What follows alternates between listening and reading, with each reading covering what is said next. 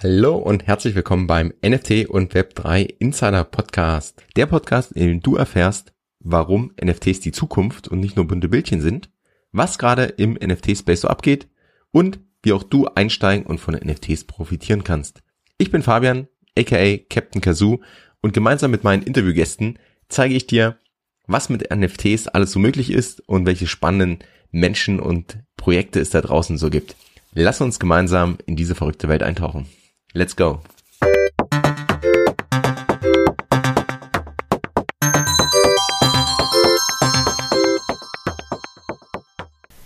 Welcome back beim NFT und Web3 Insider Podcast. Ich habe heute Benjamin Miesner zu Gast und der Benjamin macht ganz, ganz spannende Sachen. Der setzt NFTs mal ganz neu ein und wie genau, das erfahren wir gleich. Doch erstmal, Benjamin, vielleicht ähm, stell dich doch mal kurz vor, wer bist du, was machst du so? Ja, tatsächlich, wie gesagt, mein Name ist Benjamin, danke für die Vorstellung. Ähm, ich bin ursprünglich eigentlich ähm, Kaufmann, ähm, ganz einfach gelernt bei, bei der RTL-Gruppe. Ähm, bin da dann irgendwann dafür verantwortlich gewesen, das Troubleshooting zu machen, bin dann zum Produktmanager ähm, gewechselt und habe dann so Erfahrungen in verschiedenen Großunternehmen, E Plus, Telefonica. Und am Schluss habe ich dann als Produktdeveloper bei Amazon Prime gearbeitet. Ähm, das war so meine Angestelltenzeit. Irgendwann habe ich dann meine Kinder bekommen und habe auch gemerkt, ich möchte mein eigenes Ding machen. Und ähm, im Prinzip bin ich da jetzt. Ähm, ich bin in erster Linie mal Vollzeit-Papa bis jetzt ähm, und habe die Gelegenheit genutzt, ähm, mich freiberuflich als Konzeptentwickler ähm, zu betätigen und ähm, gleichzeitig die Zeit auch genutzt, eben dieses an zwei Hotels zu arbeiten. Unser Konzept im Moment, an dem wir, das wir versuchen auf den Weg zu bringen. Cool, das, äh, das klingt auch schon nach äh, mehreren Wellen in der Luft und ich meine, Vollzeit-Papa ist ja schon, ist ja schon ein Job an sich und dann parallel jetzt da noch ein Projekt voranzubringen und äh, wir erfahren, glaube ich, auch gleich, dass, dass es ja auch nicht so ein kleines Ding ist, sondern schon super umfassend. Aber vielleicht noch mal ein paar Schritte zurück. Also erstmal, was, was sind denn NFTs für dich und, und warum findest du die oder findest du den Space auch so spannend? Ich bin da tatsächlich ähm, früher, früher so in diesen Blockchain-Space überhaupt erst reingerutscht ähm, da ging es noch um Spekulationen, da ging es noch darum, ähm, wie könnte man das als Währung benutzen. Ähm, so dieses klassische ja, Lambo-Denken. Ähm, das ist jetzt, das wird jetzt die nächste Currency und die löst alle Probleme auf dieser Welt. Und das war so 2016, 2017 habe ich da so meine ersten Bitcoins, Bitcoins getradet. Ähm, da habe ich mich angefangen mit dem Space zu beschäftigen, habe die Bitcoins aber schnell wieder verkauft, weil ich gemerkt habe, das ist gar nicht das, was mich so interessiert ähm, und habe dann angefangen, mich von der Funktionalität mit Blockchain zu beschäftigen. Ähm, und auf NFTs bin ich tatsächlich erst gekommen, als es darum ging, eine Lösung für unser, also ich war immer schon informiert und habe mich privat immer dafür informiert. Und dann hat sich aber irgendwann herausgestellt, dass das tatsächlich die ultimative Lösung ähm, für unser größtes Problem im, im Geschäftskonzept ist und habe mich erst deshalb für NFT entschieden. Also bei uns fängt mit dem Konzept an und ging dann erst zu den NFTs. Das ist, glaube ich, eine Ausnahme.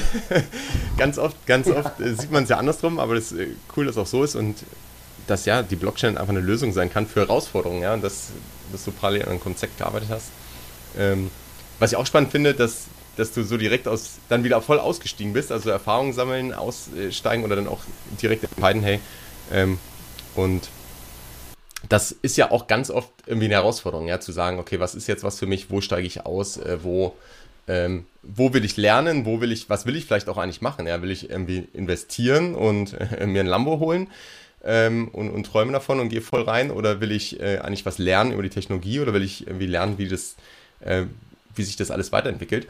Und dann das Wissen aber zu haben oder einfach so die, die Punkte schon, die Berührungspunkte gehabt zu haben, um dann, wenn man es braucht, zu sagen, hey, äh, da gibt es ja noch was und das passt eigentlich ganz gut. Das klingt smart, aber es war so leider nicht gewesen. Ah, okay. Ehrlich gesagt war es so leider nicht gewesen. Ich habe in der Zwischenzeit auch ein paar Mal bereut, dass ich da ausgestiegen bin aus dem Bitcoin und den wieder verkauft habe. Und so, weil natürlich hat sich das rentiert und ich bin einfach sehr früh abgesprungen, ähm, weil ich einfach gemerkt habe, dass da so ein Zockergehen in mir geweckt wird und äh, dass das nicht die Zukunft sein kann. Also, und habe dann halt die ersten Gewinne mitgenommen und bin deshalb vor allem in erster Linie wieder raus. Das muss ich einfach ganz ehrlich so eingestehen. Ähm, ich habe es, wie gesagt, ich habe es in der Zwischenzeit ein paar Mal bereut, weil das wäre natürlich Kapital gewesen, was ich heute gut fürs Unternehmen gebraucht hätte. Die Frage ist, ob ich damals in der, Stand, in, in, in der Lage gewesen wäre, ähm, das zu sehen und ob es das Kapital dann heute noch gegeben hätte. ich, aber ich glaube, das, das ist der Punkt, ja. Und ähm, da, da, bist du ja auch gnadenlos ehrlich auch zu dir selbst. Also das, das, das Wichtigste, glaube ich. Und dieses Was wäre, wenn, das hat man ja oft irgendwie im Kopf. Ja, was, wenn ich nicht so früh verkauft hatte? Was, wenn ich äh, damals schon irgendwie eingestiegen wäre? Was, wenn, also das Spiel hat man ja andauernd und ist sowohl bei Krypto als auch bei NFTs auch, als auch bei anderen Sachen.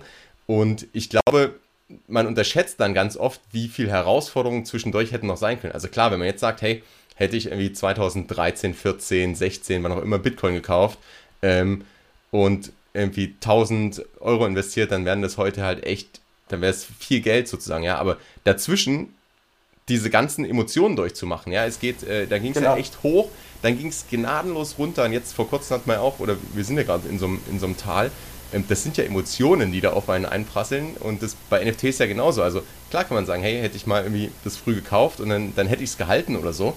Ähm, aber dieses Kaufen ist das eine, halten und mit den Emotionen zurechtkommen ist das andere. Und das ist, glaube ich, ähm, da die Kunst auch zu sagen, hey, ich nehme lieber Gewinne mit und ähm, dann ist okay. Oder vielleicht auch das nicht schwarz-weiß zu sehen, das sage ich ja immer, ähm, sondern zu sagen, hey, wenn man genau. die Emotionen so ein bisschen da auch nutzt oder letztendlich ruhig stellen kann, wenn man einmal sagt, hey, ich nehme Gewinne mit, dann ist okay, weil dann habe ich Gewinne mitgenommen. Wenn es dann runtergeht, habe ich was davon. Wenn es weiter hoch geht, habe ich noch ein bisschen, dann geht es auch hoch. Also bei NFTs ja genauso.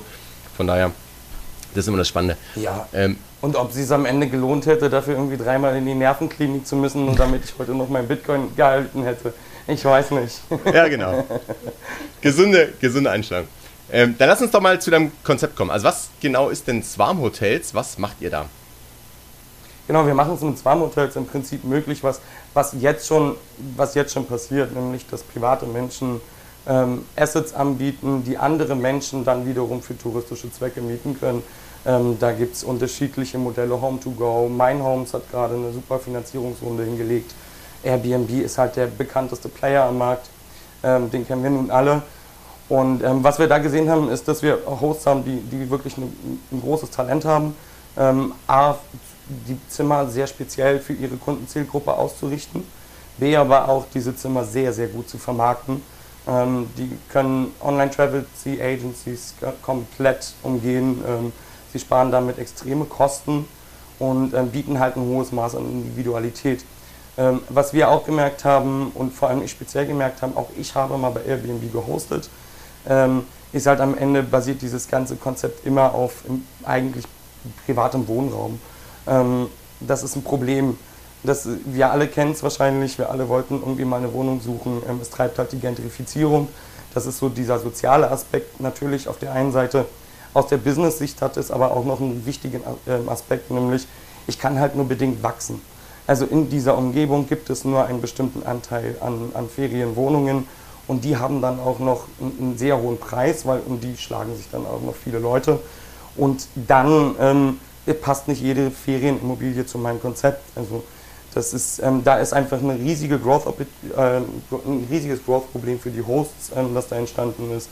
Ähm, wie gesagt, auf der Gegenseite dazu sind sie halt immer mehr interessiert daran. Also man sieht, dass die Angebote steigen, sie werden professioneller, sie werden immer besser. Ähm, und wir sehen aber auch einen Hotelmarkt, der sehr verklumpt. Also wir sehen halt nur noch sehr, sehr große Hotels. In diesen Hotels ist jedes Zimmer das gleiche. Ähm, Im Prinzip ähm, gibt es kaum noch Individualisierung, der Markt hat sich verklumpt und so ein paar große Player ähm, sahnen da halt richtig ab und alle anderen müssen irgendwie zusehen, ähm, wie sie klarkommen. Und genau das nutzen wir im Prinzip mit unserem Modell, nämlich dass wir das Asset zur Verfügung stellen, nämlich das regulatorisch ähm, korrekte Asset, also Ferienwohnungen anzumelden, ist aktuell nicht einfach. Es dauert zum einen bis zu sechs Monate, überhaupt erst eine Lizenz zu bekommen. Das ist das eine. Und dann ist halt tatsächlich auch die Frage, bekommt man denn überhaupt noch eine Lizenz? Ähm, weil Wohnraum brauchen wir einfach dringend. Und ähm, gebaut ähm, wird leider auch nicht genug. Das hat auch zigtausend verschiedene Gründe.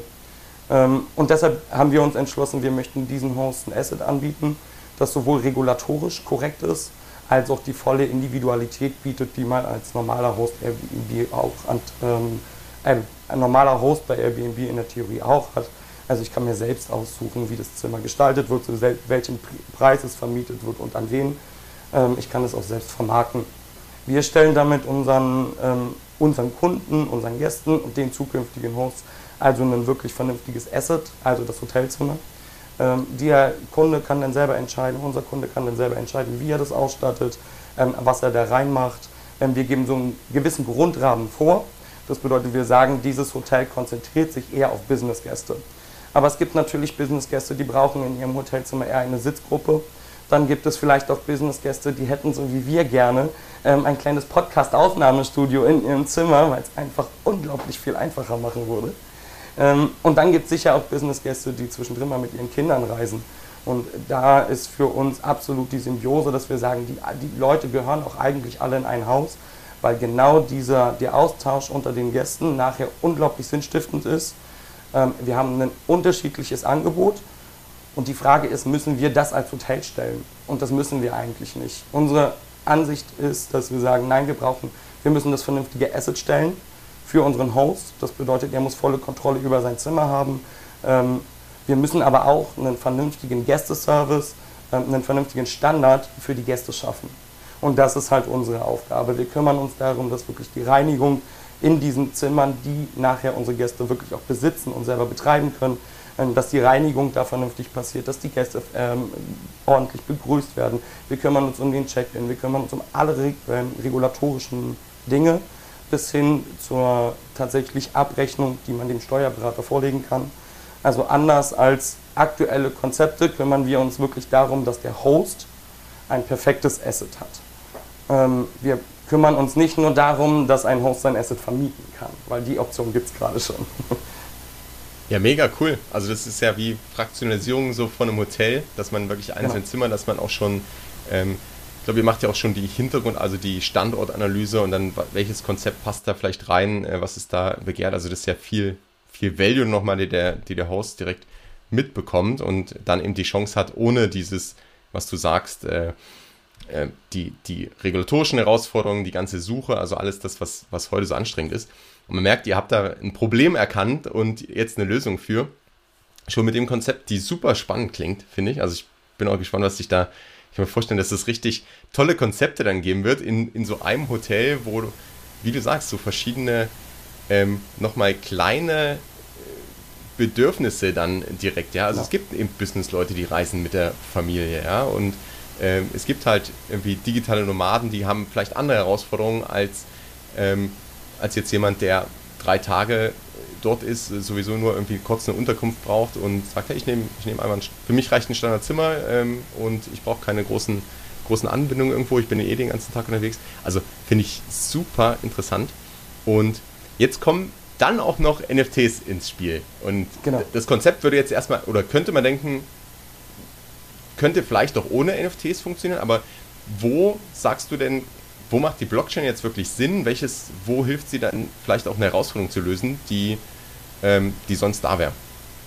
Ja, tatsächlich ähm, sind es für uns unterschiedliche Punkte gewesen, ähm, die das super wichtig machen. Also die Blockchain ist auf der einen Seite für uns natürlich ein Validator. Das ist einfach so, wir reden von Immobilienassets, ähm, die haben einen gewissen Wert, die haben auch einen hohen Wert. Ergo wollen wir auch sicher gehen, dass die Leute vertrauen können, dass all das, was mit diesen Assets passiert, auch wirklich valide abgespeichert wird, ohne dass auch wir selbst ähm, Einfluss darauf haben, ähm, die irgendwie nachträglich ändern zu können. Zu unserem Vorteil, zu irgendeinem anderen Nachteil, wie auch immer. Ähm, so, also wir wollten eine ganz valide Datenbasis haben. Zur anderen Seite, ähm, ja tatsächlich wäre das Modell umsetzbar gewesen, dann hätte man allerdings immer wieder das Problem, oder wir hätten immer wieder das Problem gehabt, dass wir mindestens einen Notar gebraucht hätten und einen Grundbucheintrag dann und das mit dem Grundbucheintrag hat dann auch wieder ein Problem, weil ähm, wir leben ja immer noch in Deutschland und hier gibt es keine zentrale Stelle dafür. Also das ist immer kommunal. Äh, dieses Grundbuch ist immer in der, in, in der jeweiligen Kommune. Und ähm, das würde es nachher für uns super aufwendig machen, diese Zimmer nachher auch wirklich handelbar zu machen. Weil das ist für uns, auch, auch das hat für uns ein Value, zu sagen, jemand kreiert ein sehr, sehr tolles Zimmerkonzept er baut so einen gewissen Track Record auf. auf dem, nach dem Track Record und nach diesem Zimmerkonzept kann ich auch ungefähr einschätzen, was werden die zukünftigen Einnahmen sein. Und ähm, daraus ergibt sich dann ein Zimmerwert, den ich schon habe, beziehungsweise ich kann das Zimmer schon verkaufen bevor überhaupt das Revenue reingekommen ist, weil jemand anderes vielleicht Zeit hat, auf das Revenue zu warten. Also er kauft mir im Prinzip ein fertiges Zimmerkonzept, einen fertigen Kundenstamm ab. Die Möglichkeit gäbe es ja.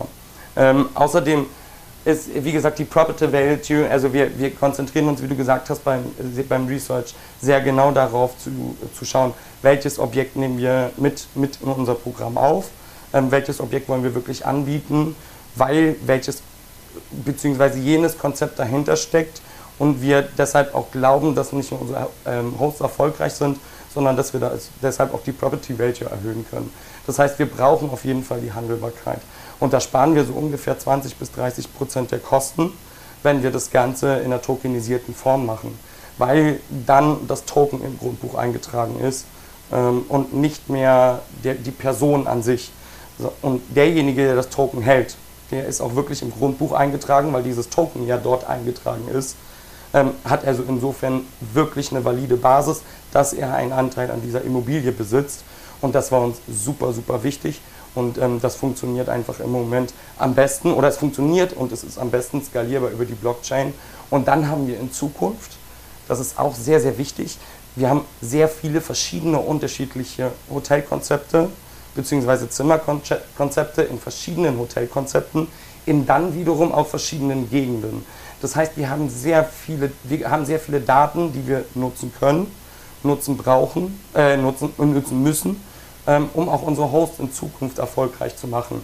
Und auch da, und, uns würde jedes System irgendwann um die Ohren fliegen. Also wir müssten ja permanent die Systeme neu bauen, wenn wir das Ganze nicht von Anfang an auf einer skalierbaren Basis, nämlich der Blockchain, bauen, die natürlich jetzt noch das Problem hat, ähm, dass sie äh, an manchen, Teilen, an manchen Teilen für unser Geschäft vielleicht regulatorisch noch nicht passt oder aus der Skalierbarkeit noch nicht passt ich bin aber, und wir sind aber wirklich überzeugt davon, das wird sich in Zukunft definitiv ändern. Und deshalb sind für uns NFTs und die Blockchain so unglaublich wichtig. Cool, also es klingt super durchdacht und die Herausforderung, wie hoch siehst du denn das Risiko, dass da regulatorisch auch ähm, was aufkommt, was vielleicht auch, ähm, wo ihr vielleicht das, das System oder das Konzept voll umstellen müsst? Oder wie passt auch vielleicht ähm, auch so das, was ich super spannend finde, dass es heute schon so geht, dass man einmal sagt, hey, das Token steht im Grundbuch und ich spare mir dann wirklich, also nicht nur die Kosten, auch den ganzen Aufwand, ähm, weil es geht ja einfach so. Also ich kann ja, das, das Token ist ja die, quasi diese Besitzurkunde sozusagen und ich kann dann sagen, der, der das besitzt, der steht automatisch damit im Grundbuch mit äh, allen Rechten und Pflichten. Finde ich super interessant. Wie passt das alles zusammen in dieses, ja, das deutsche System und die, und die Regulierung? Da sind wir an manchen Punkten ähm, glaube ich, schon ganz gut und an manchen Stellen sind wir noch, haben wir noch einen langen Weg vor uns. Ne? Und da muss auch jeder ähm, gewisse Risiken, glaube ich, eingehen. Wie hoch siehst du die Risiken? Oder wie hoch siehst du vielleicht auch die Chance, dass man es jetzt aktiv mitgestalten kann? Ah, da, sind wir, da sind wir sogar tatsächlich, also bei unseren persönlichen Risiken ähm, sind wir tatsächlich schon fast bei unseren Partnern, weil also unsere persönlichen Risiken gehen quasi gegen Null. Das muss man mal einfach so sagen, dass, weil selbst wenn wir scheitern sollten, ähm, was tatsächlich passieren kann mit diesem Projekt, bleiben am Ende die Eigentumsrechte an der Immobilie. Und dann wiederum gäbe es durchaus die Möglichkeit und ähm, wir überlegen, wie wir das irgendwie ähm, auch, auch für unsere Investoren festlegen können, das ganze Modell dann tatsächlich in die Web2-Basis wieder zu übertragen ähm, und die Handelbarkeit dann eben zu verlieren, damit aber nicht den Wert. Also der geht nicht verloren, sondern wir haben dann vielleicht erstmal die Handelbarkeit nicht. Wie gesagt, kann in unserem Fall nicht passieren, ähm, weil wir uns gar nicht, also wir kaufen unsere Plattform ein auf beiden Seiten. Wir kaufen nämlich unseren Marktplatz ein und da muss ich einfach die Lorbeeren weitergeben, ähm, weil das, es ist ein unfassbar viel Arbeit auf der technischen Ebene, es ist unglaublich viel Arbeit auf der Legal-Ebene und ähm, das Ganze dann auch noch BaFin-konform hinzubekommen. Ähm, jeder, der mal mit der BaFin gearbeitet hat, äh, du brauchst einen persönlichen Therapeuten 24 Stunden. Also es ist, es ist eine unglaubliche Arbeit, so eine Plattform zu bauen, die BaFin lizenziert ist und die kaufen wir im Prinzip ein von Brickwise. Da arbeiten wir mit Brickwise zusammen, unserem Partner. Insofern ähm, sind wir da regulatorisch komplett abgesichert, beziehungsweise unsere Investoren. Wenn irgendwas passieren sollte in unserem Businessmodell, bleibt immer noch das Eigentumsrecht an der Immobilie über Brickwise. Und selbst wenn denen irgendwas passieren sollte, und wie gesagt, die haben einen unfassbaren Track Record, sonst hätten sie die BaFin-Lizenz nicht, ähm, selbst wenn denen irgendwas passieren sollte, ist das immer noch im Grundbuch eingetragen. Also es gibt quasi keine Risiken. Ähm, was wir festgestellt haben, ist, dass wir diese, die Revenue-Verteilung nur super schwer in der Web3-Basis umsetzen können, weil es ähm, unsere Steuer nicht darauf ausgelegt ist, um das mal einfach so zu sagen. Also die, die scheinen gerade erst das Smartphone für, die, für sich zu entdecken zu haben. Und ähm, das wird einfach noch ein bisschen dauern. Und deshalb haben wir, weil wir ja auch das Revenue aus den Zimmern sehr direkt ausschütten wollen und nicht erst in irgendwelche Coins und du kannst das wieder reinvestieren, sondern wenn du bei uns ein Zimmer kaufst, dann bekommst du auch eine monatliche, dein, dein, monatlich das Geld, was du daran verdient hast. Ähm, und das, dafür wiederum setzen wir auf eine Web2-basierte App. Ähm, was wir dann machen, ist, dass wir die Daten aus dieser Web2-basierten App nehmen und sie dann wiederum auf der Blockchain speichern und dann auf dem Host-Token. Genau. Das ist okay, das heißt, die aber, Umsätze sind die Umsätze sind sozusagen in Euro. Also ich als, äh, als Host, ich habe sozusagen, ich habe eine NFT, was einfach meinen Besitz ähm, abbildet sozusagen. Und das Host-Token dass du erwähnt hast, das ist einfach um die Historie sozusagen zu tracken, aber es ist Informationen, aber alles, genau. was an, und die Kunden zahlen ja wahrscheinlich auch in Euro. Das heißt, die Kunden zahlen in Euro und gleichzeitig die Umsätze kriege ich als Host dann einfach ganz normal in Euro. Richtig, richtig, genau. Also es wird ganz normal, ganz normal in Euro ausgeschüttet, ganz normal über eine Banküberweisung ausgeschüttet. Ähm, was man dann danach damit macht, gerne in das nächste Zimmer investieren. Da habe ich ja gar kein Problem mit. Aber erstmal gibt es tatsächlich Geld, wir behalten davon nichts ein. Ähm, bis auf natürlich unseren Revenue Share für unsere Dienstleistungen bzw. ähm, für unser System. Ja. ja, das macht ja absolut Sinn auch. Und ähm, was, habt ihr mit den Notaren auch selbst gesprochen? Also ich finde immer noch dieses, dieses Token im, im Grundbuch super spannend. Äh, was sagt, was, was sagen denn die Notare so dazu? Weil man muss ja jetzt auch, oder wenn man das mal ein bisschen weiterdenkt, ähm, und daran glauben ja auch viele, die so in diesem Space unterwegs sind, aber das kann ja solche ähm, Konstrukte wie das ganze Notarwesen, also wo ich bisher bin ich ja darauf angewiesen, wenn ich äh, jetzt auch ein, ein, Haus, ein Grundstück, irgendwas kaufe, ähm, dann treffen da zwei Parteien aufeinander und die nehmen halt einen Dritten, damit sie eben diesen, ähm, dieses Vertrauen abbilden können, ja, und notariell beglaubigen und den Vertrag etc. etc. Und im Grunde kann das ja zukünftig die Blockchain. Also jetzt ist der Notar trotzdem noch drin, ähm, Nee, glaube ich nicht. Ehrlich gesagt glaube ich das nicht. Also es ist halt, ja, es ist disruptiv in dem Bereich, absolut. Ähm, brauchen wir deshalb in Zukunft weniger Anwälte und Notare? Nein, auf keinen Fall.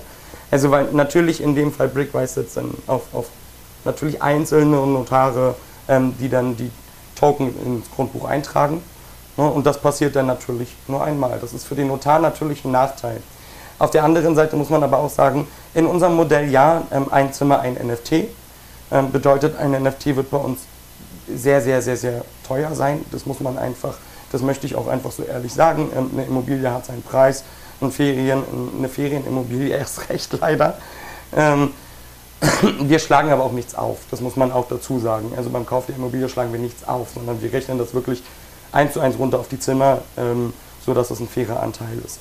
Ähm, aber es schließt ja niemand aus, dass zum Beispiel die 40.000 Euro für unser Zimmer, was ein einzelnes Zimmer bei uns kosten würde zum Beispiel, ähm, dass das wiederum nicht auch kofinanziert werden könnte durch den Host oder Owner ähm, mit dem Launchen einer eigenen NFT-Kollektion oder eines, eines eigenen Systems. Und dafür wiederum wäre es doch klug, auch einen Notar einzubinden.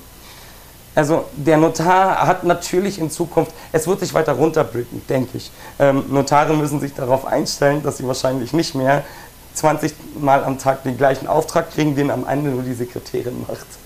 Aber ey, denen ging es eh zu gut die letzten Jahre. nee, aber das, das, ist genau mein Punkt. Ähm, also ich, ich sehe es auch nicht, dass äh, plötzlich die Blockchain alles ablöst, ja, oder dass alles dezentral wird, in denen, das glaube ich auch nicht. Es wird weiterhin ähm, Firmen geben, die gewisse Daten zentral verwalten. Es wird ähm, Rechtsanwälte geben müssen, es wird Steuerberater äh, geben, es wird Notare geben. Aber ich glaube, dass sich halt einiges verändert. Und wie du sagst, das, die Änderung hier ist ja zum Beispiel, dass ich jetzt, ähm, wenn das alles mal aufgesetzt ist und jetzt äh, sind alle Zimmer verkauft sozusagen und ich habe keins, ich kriege erst ein Jahr später davon mit, möchte jetzt aber auch eins, dann habe ich die Möglichkeit sozusagen auf dem Secondary, also ich kann von jemandem dieses Token kaufen ja. und ich muss halt nicht, ähm, sondern ich sehe, hey, es gibt dieses NFT, das ist genau dieses Zimmer. Ähm, parallel habe ich eben noch die, die ganze, also ich habe noch mehr Informationen auch auf der Blockchain, was ja einfach super ist und, und viel Vertrauen schafft. Ähm, und ich muss dann aber nicht jetzt mit dem Verkäufer irgendwie zum Notar laufen und muss dann äh, nochmal alles separat klären, sondern ich kann dann wirklich dieses Token kaufen und habe sozusagen das ganze rechtliche Rahmenkonstrukt mit. Und das, das finde ich eben spannend. Ähm, und ja. so wie du sagst, ist, die Möglichkeiten gehen ja dann wirklich weiter. Das wäre das wär auch so eine meiner Fragen gewesen. Ähm, da die Zimmer ja relativ teuer sind, wie ist das, kann man das vielleicht auch teilen, ja? Oder ist das, und da, da bietet natürlich wiederum ähm, auch ich meine, klar kann man das auch vertraglich machen, aber vielleicht kann man auch mit einer eigenen Kollektion oder kann man sozusagen auch das fraktionalisieren. Also es ist ja einfach ähm, sehr interessant dann auch für Leute, die sagen, ah, ich wollte das schon immer mal machen, aber allein ist mir das vielleicht zu groß und jetzt habe ich hier jemanden, der kennt sich vielleicht aus, aber der braucht vielleicht noch ein bisschen oder ähm, finanziell macht Sinn, das da zu teilen, der braucht vielleicht da einfach noch ein paar Funds, damit äh, er ähm, da einsteigen kann und dann, dann ist es ja ein voll interessantes auch ähm, Konstrukt und äh, ja, ein voll interessanter Ansatz, da auch, da auch reinzugehen, ja, und, und erste Erfahrungen zu machen und dann zu sehen, hey, äh, es funktioniert super, ich kann die Gewinne nehmen und wieder investieren oder ich habe einfach vielleicht ein bisschen Cashflow oder ich äh, entdecke meinen neuen Job, wie auch immer, ja, also ähm. das ist dieses ursprüngliche Modell der 90er Jahre von Timesharing. Ähm, da gab es das schon mal so auf Mallorca, Teneriffa und Co wo sich dann äh, mehrere Leute irgendwie ein Ferienapartment gekauft haben, weil sie gesagt haben, ja, ich komme ja sowieso regelmäßig in den Urlaub. Ähm, und der einzige Unterschied ist, ist, dass jetzt nicht das Hotel mit dem Leerstand Geld macht, sondern im Prinzip könnten das die Menschen, die sich das Essen zum Beispiel teilen, ähm, machen. Und da gibt es wirklich die verschiedenen, verschiedensten Konstellationen. Es könnten sich, wie du schon sagst, digitale Nomadengruppen zusammentun und sagen, pass auf, an dem Spot brauchen wir was, an dem Spot brauchen wir was, an dem Spot brauchen wir was ähm, und wachsen das langsam über ihre Community. Der große Vorteil ist ja, dass die alle ihre, ihre eigene Community bedienen. Und das ist der, der Riesenvorteil gegenüber eines Hotels, die einfach, wir hatten ja vorhin drüber gesprochen, in der Regel viel zu groß sind und deshalb den, den, den restlichen Bestand ihrer Zimmer zu einem relativ schlechten Preis-Leistungs-Verhältnis rausgeben müssen, weil die Ansprüche sich nicht mehr decken. Also äh, man versucht dann nachher die Leute mit dem Preis zu locken. Und ich, ich für meinen Teil, ich bezahle für meine Unterkunft lieber 5 Euro mehr die Nacht und habe dafür, ja, es ist jetzt gerade bei mir der Fall, ein Kinderbett mit in meinem Business Hotel. Ähm, es war vor fünf Jahren aber halt auch ein größerer Schreibtisch und ein zweiter Monitor. Ähm, also da gibt es unterschiedlichste Konstellationen. Ich hätte mich gefreut, wenn es das gegeben hätte. Und genau darauf basiert es. Und das kannst du super weit runterbringen. Ähm, du kannst aber auch sagen, ich, ich kenne jemanden, der hat da Geld, ich selber habe Ahnung ähm, und das geht in unserem Modell eben auch. Ne, dass du ähm, nur Owner bist und ähm, das Host-Token dann quasi landest an jemanden, ähm, dem du da mehr vertraust. Oder aber, wenn du selbst ähm, sagst, ich möchte das gar nicht aktiv selber anbieten, sondern ich bin hier nur der Profi darin, irgendwie ein tolles, besseres Research zu machen, als ihr mir präsentiert. Ähm, oder das perfekte Zimmerdesign für die aktuelle Kundenzielgruppe zu setzen. Die Zielgruppe habe ich aber nicht. Ähm, dann kannst du den Host-Token auch an uns lenden. Dann kümmern wir uns klassisch mit unseren Hotelprofis ähm, darum, dass dieses Hotelzimmer in verschiedene Booking-Engines reinkommt, beworben wird auf unseren Kanälen. Ja, genau, das sind dann so unsere zusätzlichen Services. Da ist im Prinzip dann schon die Wahl, irgendwie komplett passiv mit deinem NFT zu verdienen, hast aber immer noch die Macht darüber, alles zu tracken. Ähm, du siehst ganz genau, wann welcher Gast gekommen ist und äh, beziehungsweise wann der Gast gekommen ist, dann nicht mehr welcher Gast. also wenn du den Host-Token landest, weißt du nicht mehr, welcher Gast das war. Ähm, kommt Datenschutz einfach, das muss man. Äh, genau solche Dinge decken wir halt mit ab. Wir kümmern uns genau darum, dass das nachher nicht für, zum Problem wird für den Host. Dass nachher nicht das Finanzamt vor der Tür steht und sagt, du, die letzten drei Jahre hätten wir jetzt gerne mal wieder und da gibt es auch noch die Strafe on top oder, oder, oder. Es gibt so ganz, ganz viele verschiedene Probleme. Am Ende betreiben wir ein Hotel ähm, und auch das muss sich an gewisse Richtlinien halten, auch das muss gewisse Standards erfüllen und genau das ist unsere Aufgabe, dass das auch garantiert passiert. Das heißt, wenn ich diesen Host-Token lende auch, ähm, dann habe ich also zum einen die, die Kundendaten, die landen ja nicht auf der Blockchain, sondern es sind ja eher Informationen, ähm, wie vermietet wurde, ähm, wie, wie sich das auch entwickelt hat, wie das. Ähm, man kann es ja wahrscheinlich auch dann vergleichen mit, mit anderen Zimmern im gleichen Hotel oder vielleicht mit, mit anderen Konzepten auch in anderen Hotels. Hm, und wenn ich das lende, dann darf jemand anders das Zimmer, was ich besitze, betreiben. gibt es dann auch die Möglichkeit, dann Revenue Share in irgendeiner Form zu machen? Und also läuft es dann über eure Plattform sozusagen? Oder ist dann wirklich der Host ist voll verantwortlich und kriegt auch den, kriegt 100% Revenue? Nein, nein, nein, nein. Also tatsächlich ist es dann so, dass, es, dass das Revenue dann geteilt wird. Nämlich wir bekommen ein Revenue für die Reinigung, für tatsächlich den operativen ähm, Betrieb. Ähm, ein Revenue bekommt aber auch der, der Host, der wiederum dafür verantwortlich ist, das ist heute das Backoffice vom, vom Hotel, E-Mails zu beantworten, Leute zu akquirieren, also Gäste zu akquirieren, ähm, all solche immer mal wieder Programme zu stricken, so wie es halt jetzt gerade ein Airbnb-Mieter, Vermieter macht. Ähm, es gibt dann aber auch noch den Eigentümer und der erhält natürlich einen Revenue Share, ähm, weil er ja am Ende auch alles, alles finanzieren muss und das nachher möglich macht. Ähm, Grundgedanke ist auch, dass wir versuchen, ähm, die Arbeitsweise im Hotel damit zu demokratisieren, weil wir in der Hotellerie auch ein Riesenproblem haben, a, mit Mitarbeiter finden, das ist das eine Problem, aber b, auch mit Mitarbeiter bezahlen und zwar adäquat bezahlen. Und genau damit wir dieses Problem in Zukunft nicht haben, wollen wir dann ganz festen oder wollen wir so weit wie möglich sehen, dass wir das demokratisieren und selbst vor allem dafür sorgen, dass das im rechtlichen Rahmen bleibt, aber es nach oben hin quasi Open End gibt. Also du kannst ja dein Zimmer auch für 5000 Euro die Nacht vermieten. Wenn du dann die Kundengruppe hast, dann ist das Open End. Genau. Und demokratisieren und heißt, ich, ich kann dann als Tokenholder selbst den Anteil wählen oder ist es immer ein fester Satz? Also wie meinst du demokratisieren? Genau, wir, also wir geben jetzt erstmal, wir einen Satz vor. Ähm, den wir einfach auch, weil wir in dem MVP ähm, aufpassen müssen, die Zeit macht es auch nötig, ähm, dass wir kosteneffizient arbeiten wollen, das ist gerade das Schlagwort, ähm, und auch arbeiten müssen, weil am Ende arbeiten wir nicht, wir arbeiten mit dem Geld unserer Kunden, um daraus mehr zu machen und nicht weniger. Also am Ende eines Tages muss unser Kontostand immer im Plus sein. Und zwar deutlich im Plus im Gegensatz zum vorherigen Tag. Weil wir ja auch unsere, unsere Anteilseigner, die sie ja im Prinzip sind, ähm, auszahlen wollen. Jetzt habe ich einen Faden verloren. ne, passt, die, die Demokratisierung. Also ihr habt einen, einen festen genau. Satz, aber die Demokratisierung. Genau, also wir haben einen festen Satz, ähm, was einfach die, das untere Level, Level angeht, wo wir sagen, okay, der Owner kann, hat schnell genug seinen Return of, äh, of Invest, aber der Host hat auch einfach einen fairen Anteil. Ähm, fair bezeichnen wir auch, dass der Host einen größeren Anteil bekommt als wir.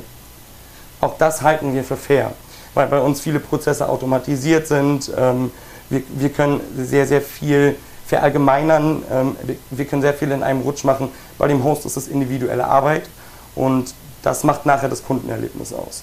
Und ähm, es wird langfristig bei uns schon die Möglichkeit geben, das dann selbst im Rahmen der regulatorischen, ähm, der regulatorischen Bestimmungen ähm, das dann selbst anzupassen und zu sagen, ey, pass auf, dieser Host ist besonders erfolgreich, deshalb biete ich ihm auch ein höheres Revenue an. Okay, mhm, verstanden. Cool. Und ihr habt ja, also zwei Fragen, habt ihr auch Anteile am Hotel selbst oder ist das wirklich komplett auf die Zimmer aufgeteilt? Und ähm, was kannst du vielleicht nochmal uns so ein bisschen mitnehmen, wie das Team so aufgestellt ist und was ihr dann wirklich nochmal so als, als Dienstleistung macht? Weil das ist ja wirklich ein vollumfängliches Servicekonzept, was ihr auch habt.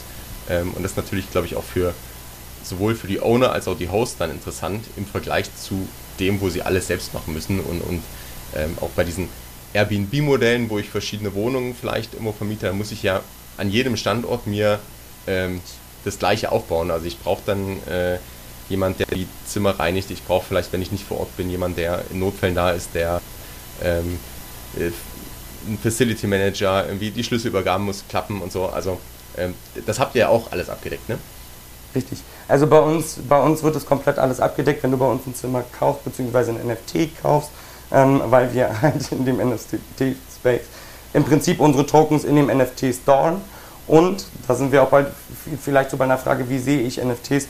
Ähm, wir können damit die einzigartigen Besitzrechte an einem Produkt, wie zum Beispiel unserem Zimmer, einfach bildlich auch darstellen und ganz klar darstellen. Ähm, und insofern wirst du bei uns dieses Zimmer bekommen mit dem NFT. Ähm, dazu gehört aber auch der Zugang zu, einem, zu dem Smart Lock. Also du hast die volle, Kostenkontro äh, volle Kontrolle darüber, wer da rein und raus geht.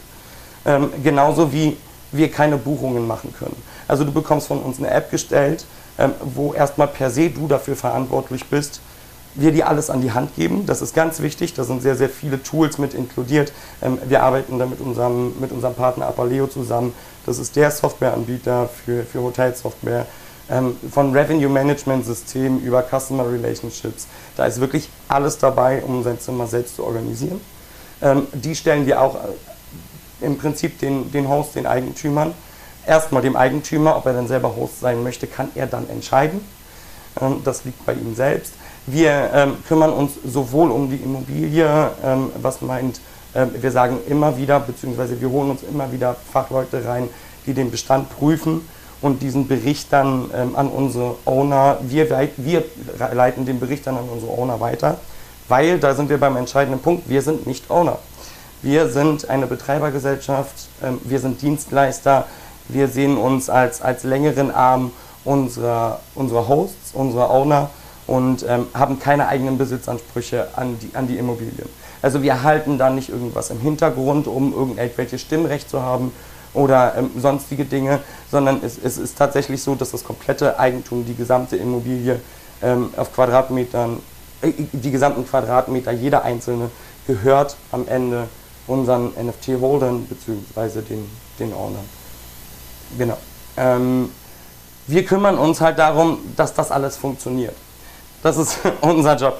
Ähm, das heißt, wir geben vorab Informationen einmal, bevor überhaupt investiert wird, ähm, was ist das für eine Immobilie, ähm, was ist das für ein Bestand, also welche gibt es da drin ins Bar, gibt es einen Pool, ähm, welche Kosten werden uns in Zukunft ungefähr erwarten, also welche Betriebs- und Mitarbeiterkosten werden uns erwarten und erst dann entscheiden und was schlagen wir auch vielleicht für die Zukunft für Investitionen vor. Auch ganz wichtig, weil wir wissen, die und die Zielgruppe ist dort in der Gegend einfach affin. Und dann wiederum können unsere Investoren, die NFT-Käufer selbst entscheiden, ja, ich möchte davon ein Zimmer haben, ich möchte Teil davon sein, da packe ich mein Angebot rein. Und das wiederum bedeutet, du bekommst nicht nur dein Zimmer, sondern du bekommst natürlich auch ein Stimmrecht. Und was wir machen, ist, dass wir immer wieder zusehen, dass die Immobilie wirklich äh, am Laufen bleibt, ähm, in einem ordentlichen Zustand ist, energetisch vernünftig saniert ist, was gerade ein, ein Riesenthema ist. Und ähm, geben dann immer wieder Vorschläge, zur Abstimmung, um gewisse Prozesse einzuleiten. Diese Prozesse managen wir dann, aber entscheiden, welchen Prozess wir einleiten, das tun nachher im Prinzip ähm, die NFT-Eigner. Cool. Super spannend. Wie geht es denn konkret jetzt weiter? Also habt ihr schon, ähm, der MVP ist ja geplant, kannst du schon verraten, ähm, wann es losgeht, wo es losgeht, äh, wie, wie viel Zimmer es geben wird so ungefähr? Also so ein bisschen ähm, so ein bisschen konkrete ähm, Information zum Drop. Also wenn du es schon verraten kannst, dann gerne immer raus damit. Ja, so ein bisschen spoilern kann ich was. Ähm, wir sind halt inzwischen mit unserem Partnernetzwerk sehr, sehr stark. Ähm, eine Idee ist aber auch immer nur so gut, wie das Team es umsetzen kann. Das ist einfach so. Und ich bin wirklich davon überzeugt, dass das eine, das ist eine, ich glaube, das wird richtig gut. Und ähm, ich, ich glaube auch, dass das, Konzept, äh, dass das Produkt an sich wirklich, wirklich hervorragend ist. Ähm, aber es braucht auch jemanden, der das genauso hervorragend baut. Ähm, eine Idee ist nur so viel wert wie die Umsetzung. Und ähm, genau in der Phase sind wir gerade. Da starten wir jetzt im September damit, tatsächlich ganz klar valide zu sagen, wer wo an welche Stelle reingeht. Ähm, weil wir arbeiten ja auch mit verschiedenen Partnern zusammen. Wir haben verschiedene Compliance-Dinge. Da muss ganz klar die Zuständigkeit geregelt sein, ähm, falls wir das irgendwie outsourcen wollen. Ähm, das wird im September passieren weil wir den MVP und damit auch den ersten Mint, der wahrscheinlich nicht offiziell sein wird, ähm, da sind wir uns noch nicht ganz, ganz sicher, ähm, für den MVP werden wir ähm, dann den ersten Mint machen und werden uns auf ein wirklich kleines Objekt beschränken. Das heißt so irgendwas zwischen 10, 25 Zimmern. Ähm, wir werden uns auf die Mitte von Deutschland beschränken, ungefähr, ähm, weil wir uns einfach jetzt den deutschen Zielmarkt als ersten ausgesucht haben ähm, weil wenn wir das Ding schon gehen, dann gehen wir auch durch den kompliziertesten Markt. Ähm, dann funktioniert es überall. Und ähm, dann möchten wir auch, dass unsere Holder das irgendwie alle greifen können und Mitte, Mitte von Deutschland ist irgendwie cool, weil alle da darauf gucken können. Auf der Research-Ebene, ähm, die Immobilien sind dann nicht so teuer. Gerade kleinere Hotelimmobilien sind da gerade, ähm, ja, sie sterben halt einfach langsam aus, wenn sie nicht von einer größeren Kette aufgekauft werden. Insofern ähm, haben wir da auch eine besonders hohe Sch und Aktivtourismus ist ein Riesenthema. Ne, Aktivtourismus, also die Leute werden immer, immer, immer aktiver in ihrem Urlaub. Sie wollen immer weiter in die Natur. Ähm, deshalb sind wir überzeugt, dass, dass gerade ein kleines Objekt in der Mitte von Deutschland in einem, naja, sagen wir, für den Aktivtourismus ähm, ausgelegten Ort ähm, ist für uns prädestiniert und so werden wir auch starten. Jetzt diesen Winter, um dann, ähm, wie gesagt, den MVP zu bauen, um ein wirklich perfektes Produkt zu bauen. Und dann werden wir hoffentlich, äh, so, so soll es dann, so ist es geplant, so soll es hoffentlich passieren, ähm, zum März hin dann mit dem offiziellen Launch gehen. Aber auch dann muss man sagen, wir beschränken uns auf kleine Hotels. Ähm, wir werden dann maximal drei Hotels im März launchen ähm, beziehungsweise vorstellen, was dann wiederum bedeutet, das sind halt maximal 75 NFTs, die es bei uns geben wird. Höchstens. Okay. Das heißt, wenn du sagst, der erste ist nicht öffentlich, ähm, ihr ja. arbeitet, ihr habt dann eine Liste an Investoren wahrscheinlich und also sozusagen eine, eine Allow-List von, von Leuten, die sozusagen den NFT minden dürfen, um den MVP mit euch zu gehen. Und für die die Erfahrung, die ihr dann, das ist ja der MVP, die Erfahrung, die ihr macht, nehmt ihr auf, um dann im März sozusagen einen, einen offiziellen Launch zu machen, wo man dann auch ähm, letztendlich, wenn man interessiert ist oder wenn jetzt hier jemand dabei ist, der sagt, hey, das, genau auf das habe ich gewartet, ähm, der kann jetzt bis zum März sparen genau. und dann sozusagen ähm, sich ein, eins der vielleicht drei Hotels aussuchen und, und dann reingehen. Wenn ich dann, also nehmen wir jetzt mal März als Beispiel und ich sage, hey, ich möchte hier ein Zimmer, ähm, der eine Standort, das eine Hotel, das Konzept gefällt mir, was muss ich dann noch tun? Also ich kaufe diesen NFT, muss ich das Zimmer dann noch ausbauen? Ähm, muss, ist das Hotel schon fertig? Euer Konzept ist fertig? Ich muss eigentlich nur das Zimmer einrichten und dann äh, let's go? Oder brauche ich dann erstmal noch vielleicht drei Monate, um bis wirklich irgendwas losgehen kann? Wie, sieht es da aus? Nee, tatsächlich würde es so sein, dass du, ähm, ähm, wir starten das Hotel immer leer. Immer. Also ähm, es wird nicht geöffnet sein. Wir minden das, ähm, sobald alle Mints auch verkauft sind, ganz wichtig, kaufen wir erst die Immobilie. Und wenn das nicht passiert, das heißt, wenn es nicht genug Investoren gibt, gibt es auch das Geld zurück. Ähm, das, das, ist, das ist auch ganz wichtig. Ja. Dann, ja, guter Punkt. ist, ist, ist gerade nicht so üblich, weil Blockchain gibt ja offensichtlich auch was anderes her. Wir haben es oft genug gehört. Also wir schmeißen das nicht ähm, wir schmeißen das nicht irgendwo rein und versuchen das äh, gegen irgendwas anderes zu tauschen. Monero ist nicht unser Ding. Wir arbeiten in Euro. Ähm, insofern, wir, wir tatsächlich, ähm, und dann wird es eine, eine Ausbauzeit geben, nämlich von zwei Monaten. Du bekommst eine 3D, eine 3D-Version von deinem Zimmer. Ähm, hoffentlich bis dato schon in einer App, das will ich jetzt aber nicht versprechen ähm, eingebunden mit, mit verschiedenen Retail, mit, mit, verschiedenen Möbelstücken. Ähm, so dass du dir zumindest einen Überblick machen kannst, wie wird nachher dein Zimmer aussehen, wie wird nachher dein Zimmer wirken. Ähm, das ist, ich, ich, ich vergleiche das gerne damit, am Ende wird das ein bisschen aussehen wie Sims. Äh, ich, wahrscheinlich kennen wir das alle noch aus, aus, aus unserer Jugendzeit. Ähm, es hat unglaublich viele Stunden gefressen und mir war es immer das Liebste, irgendwas zu bauen und irgendwelche, das, der Rest hat mich gar nicht interessiert. Und ähm, so wird es nachher final sein. Wir werden auch verschiedene Retail-Partner einbinden, wo es natürlich das schon die echten Möbelstücke, die dann direkt dorthin geordert werden können. Ähm, ansonsten helfen wir natürlich dabei, die passenden dort ausgewählten Möbelstücke dann zu bestellen. Ähm, und wir richten dann auch das Zimmer ein. Das heißt, wir kümmern uns um die Maler, wenn irgendwie die Wände speziell designt werden sollen.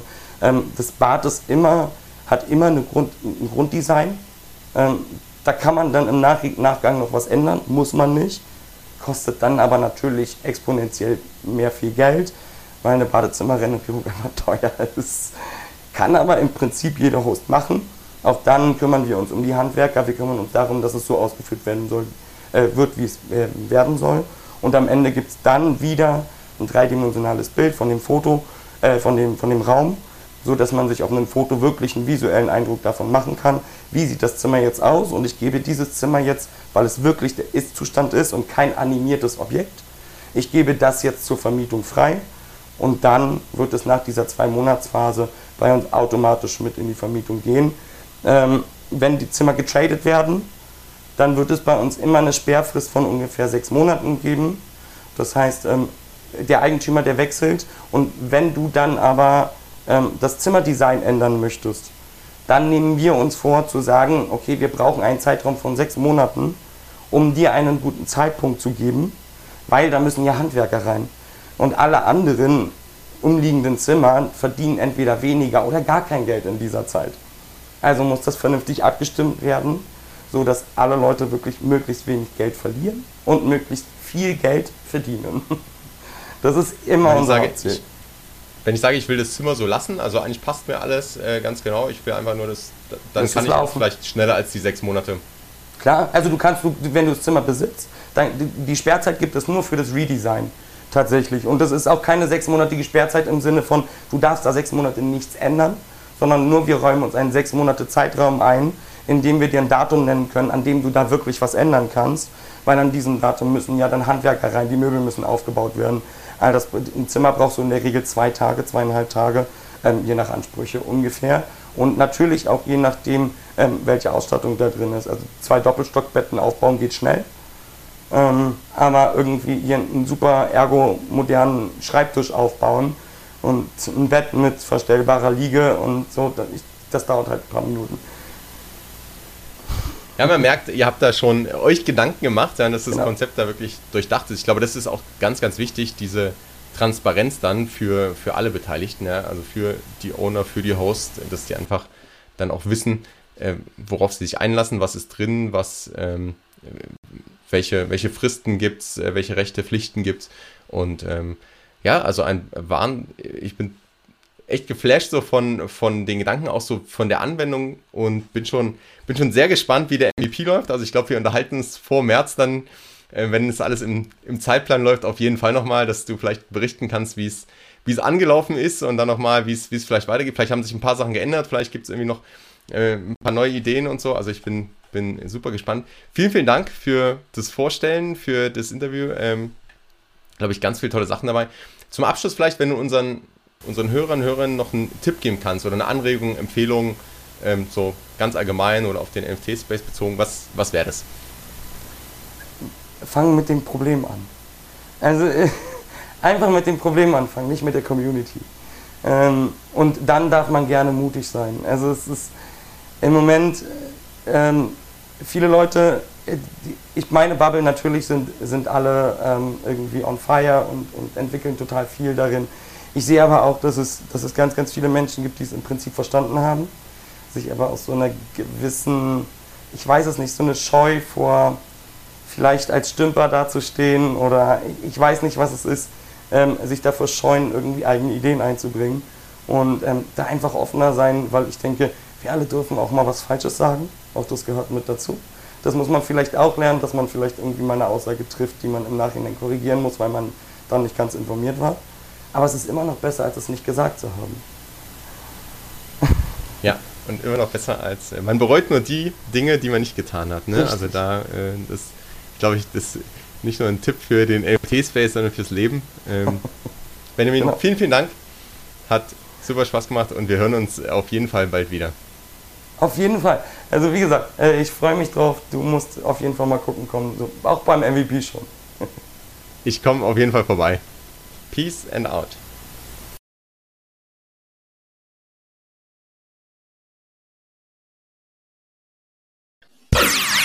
Du kennst das bereits, dieser Podcast dient der Information, der Inspiration, der Weiterbildung, ein wenig der Unterhaltung, aber es ist keine Finanzberatung. Das Einzige, wo ich dich beraten kann, ist zu deinen Podcast-Einstellungen. Wenn du jetzt in Spotify oder Apple, iTunes, wo auch immer du diesen Podcast hörst, in die Einstellung gehst, kannst du den Podcast direkt abonnieren und verpasst keine Folge mehr. Außerdem freue ich mich riesig, wirklich riesig über Bewertungen. Das heißt, lass mir gerne eine Bewertung da und schau auch unbedingt in den Shownotes vorbei. Hier findest du zum einen den Discord-Server von Ben und mir, die NFTX Lounge, wo wir uns in einer kleinen und feinen Community zum Thema NFTs austauschen. Ansonsten hören wir uns in der nächsten Folge. Bis dahin, Peace and Out.